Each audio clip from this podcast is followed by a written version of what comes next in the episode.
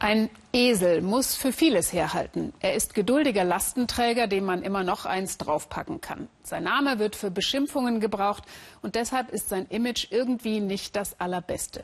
Ungerecht eigentlich, denn man braucht ihn auch heute noch in vielen Gegenden als Transporttier für die Landwirtschaft. Wussten Sie übrigens, dass unser europäischer Hausesel ursprünglich aus Afrika kommt? Er stammt nämlich vom afrikanischen Wildesel ab.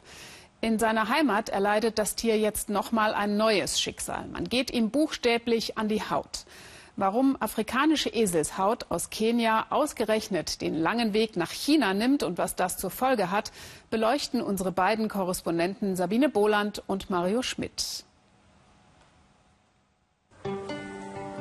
Lamu an der kenianischen Küste wirkt ein bisschen wie aus der Zeit gefallen. Das liegt auch an den Eseln. Lamu ohne Esel ist in etwa wie Amsterdam ohne Fahrräder. Sie sind Reittiere, Familienmitglieder und aus der Weltkulturerbestadt einfach nicht wegzudenken.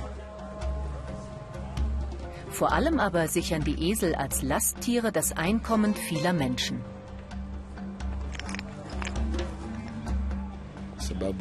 Meine Familie ist abhängig von diesem Tier. Deshalb liebe ich meinen Esel mehr als alles andere. In Zentralkenia ist es mit der Eselidylle vorbei. Dieser Tage kann man große Herden beobachten, die sich zielstrebig einem Ziel nähern. Ich bin auf dem Weg mit ihnen ins Schlachthaus.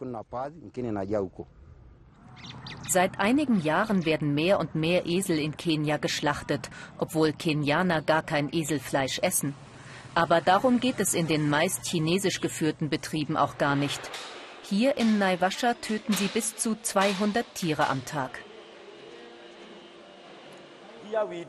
Hier häuten wir die Tiere. Wir nehmen die Haut bis zu den Hufen ab und sogar am Kopf.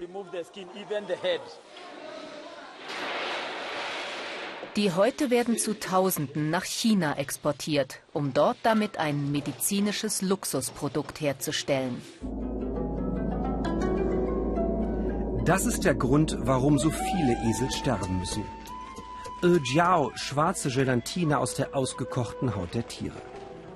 Auch in dieser Pekinger Apotheke für traditionelle chinesische Medizin wird Jiao oft verkauft und beworben als jahrtausendealtes Heilmittel gegen mehrere Beschwerden, etwa Blutarmut. Vermischt mit anderen Zutaten entsteht eine Masse, die getrocknet für etwa 200 Euro pro Box verkauft wird. Gut drei Wochen soll die Portion reichen. Diese Kundin kauft sie gleich für die ganze Familie. Jiao ist in vielen Formen erhältlich, sogar als Snack. Wenn ich sehr erschöpft bin und keine Energie habe, nehme ich ein Stück und stelle den Rest wieder in den Kühlschrank. Das ist sehr praktisch. Mit wachsendem Wohlstand steigt in China die Nachfrage nach Wohlfühlprodukten. Das Gesundheitsbewusstsein nimmt zu und die traditionelle Naturmedizin genießt ohnehin großes Vertrauen. Es hilft wirklich. Wenn Mütter zum Beispiel nach der Geburt geschwächt sind, erholen sie sich schneller, wenn sie mehrere Päckchen flüssiger Urjiao-Medizin getrunken haben. Tierschützer rufen hingegen Kunden dazu auf, Urjiao nicht zu kaufen. Sie verweisen auf Untersuchungen, nach denen die Wirkung fragwürdig ist oder überbewertet wird. Auch die traditionelle chinesische Medizin würde unblutige und sogar wirksamere Alternativen haben und sie stießen auf verdreckte Schlachthäuser in China, in denen die Esel brutal mit einem Hammer getötet werden. Bei der Schlachtung wird ihnen sehr hart auf den Kopf geschlagen, dann wird ihnen die Kehle aufgeschnitten. Sie sind danach immer noch für ein bis zwei Minuten bei Bewusstsein. Unsere größte Sorge sind die Lebensbedingungen. Sie werden unmenschlich behandelt.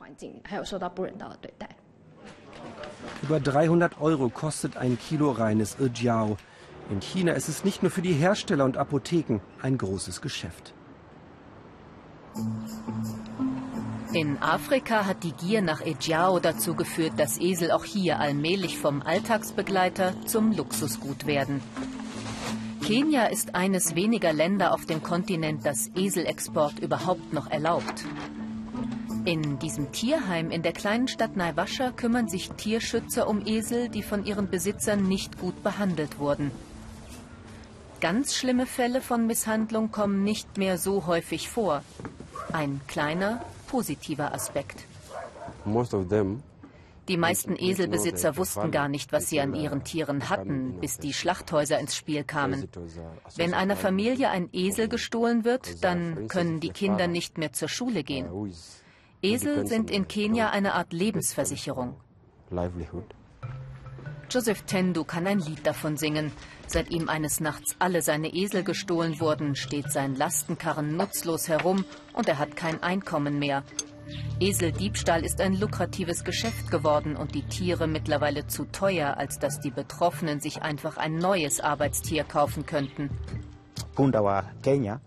Die einheimische Eselpopulation wird ausgelöscht werden. Und dann werden wir unseren Kindern erzählen, es gab mal ein Tier, das hieß Esel. Sie werden nur noch Fotos von Eseln sehen, denn sie vermehren sich nur sehr langsam. Drei Autostunden von Peking entfernt eine Farm mit 2000 Eseln. Zhong Zhong war früher Journalist, bis er viel Geld in Esel investierte. Für ihn ein Geschäft wie Schweinezucht. Die Regierung zahlt Züchtern Subventionen. Derzeit verkauft er nicht erwartet auf noch bessere Preise und erhöht den Tierbestand.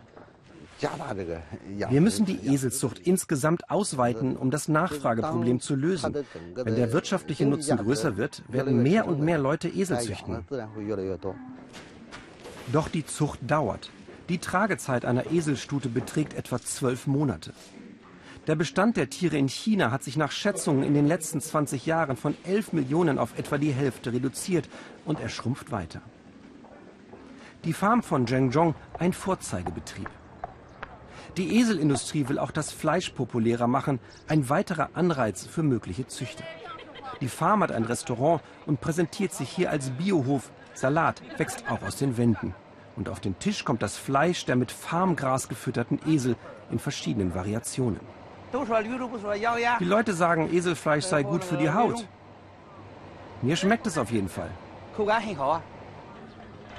Zheng Zhong hofft, dass sich die Eselindustrie nachhaltig entwickelt, doch dafür müssen deutlich mehr Chinesen wie er Geld in die Zucht investieren. Die Nachfrage nach Ejiao dürfte weiter steigen. Auch im Tierheim in Naiwascha gibt es Nachwuchs. Aber das ist eine Ausnahme. Vielleicht sind Züchter wie der in China ein Hoffnungsschimmer für Kenias Esel. Wenn das Land seinen Bedarf selbst decken würde, hätte die Population in Afrika die Chance, sich zu erholen. In Kenia sind lebende Esel allemal nützlicher als geschlachtete. Von toten Eseln haben wir nichts, denn das Fleisch und die Haut werden exportiert und wir haben am Ende nichts in der Hand. So they don't benefit us. Diese Esel jedenfalls dürfen ihr alten Teil genießen, wo sie sich vermutlich am wohlsten fühlen, auf der grünen Wiese.